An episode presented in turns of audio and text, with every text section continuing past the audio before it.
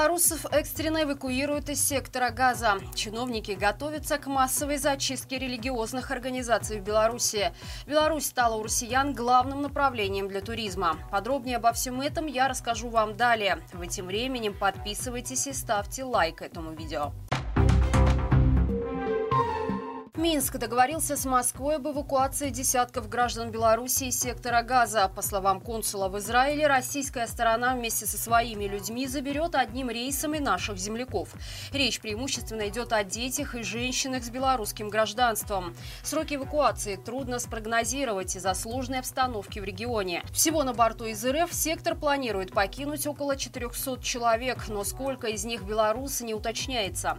Отметим, накануне министр обороны Израиля заявил о снятии всех ограничений на ведение боевых действий против террористов. Это случилось после появления информации о масштабах трагедии в одном из приграничных кибуцев. После полной зачистки территории от головорезов Хамас израильские солдаты нашли убитыми 40 детей и младенцев, а также целые семьи, которые погибали в ужасных муках. Власти страны заявили, что любой, кто придет убивать людей, переживших Холокост, будет уничтожен. После этого израильская армия перешла к полномасштабному наступлению наступлению. Напомним, ранее в сектор газа была перекрыта подача воды и электроэнергии. В Беларуси почти тысяча детей с начала года пострадали от сексуального насилия. Об этом сообщили в Следственном комитете. Там отметили, что за последние семь лет количество подобных преступлений возросло более чем в пять раз. Только за 9 месяцев этого года пострадал 951 ребенок, что на 54% больше, чем за аналогичный период прошлого года. Ранее в прокуратуре сообщали, что в прошлом году 922 ребенка подверглись сексуальному насилию. За 7 месяцев этого года 849. Сегодня стало известно, что педофилов в Беларуси будут принудительно лечить. Об этом заявил глава МВД Иван Кубраков, представляя новый законопроект в Палате представителей. По его словам, за педофилами, прошедшими лечение, милиция установит жесткий превентивный надзор. Кроме того, им запретят посещать определенные места. Будет введено ограничение при приеме на работу. Депутаты приняли законопроект в первом чтении. Чиновники готовят почву для массовой зачистки религиозных организаций в Беларуси. В Палату представителей внесен законопроект, самая большая статья которого посвящена ликвидации духовных учреждений. Так, религиозную деятельность смогут вести только зарегистрированные объединения, в руководстве которых не должно быть лиц, причастных к экстремистской деятельности. Помимо этого, проект вводит большое количество ограничений, включая запрет религиозным структурам заниматься политической деятельностью, дискредитировать поддерживать Беларусь, а в местах богослужений проводить пикетирование, пропагандировать войну, социальную и иную вражду. Вместе с тем из законопроекта исключено положение о запрете на вовлечение несовершеннолетних в религиозные организации без согласия родителей. При нарушении любого пункта из длинного перечня ограничений организация может быть ликвидирована сразу же.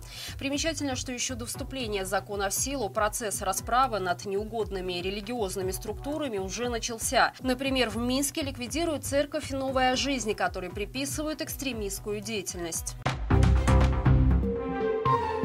В ДТП под Вильнюсом погиб боец полка Калиновского Виктор Савич. Трагедия произошла два дня назад. В дороге в авто что-то сломалось. Мужчина вышел из машины, чтобы посмотреть, и в этот момент на него наехала фура. Когда пройдут похороны, пока неизвестно. Литовская полиция, которая выясняет обстоятельства ДТП, пока разрешения забрать тело не давала. Неизвестно и то, где именно похоронят добровольца. Его друзья сообщают, что Виктор всегда мечтал вернуться в Беларусь. Возможно, родственники захотят его перевести перевести на родину. Виктор Савич родом из Гомеля. После протестов 2020 года уехал в Украину, а уже с началом полномасштабной войны присоединился к полку Калиновского. В июне 2022 года он участвовал в бою под Лисичанском, где потерял четырех своих побратимов. Знакомые Виктора говорят, что после этого он переживал сложный период.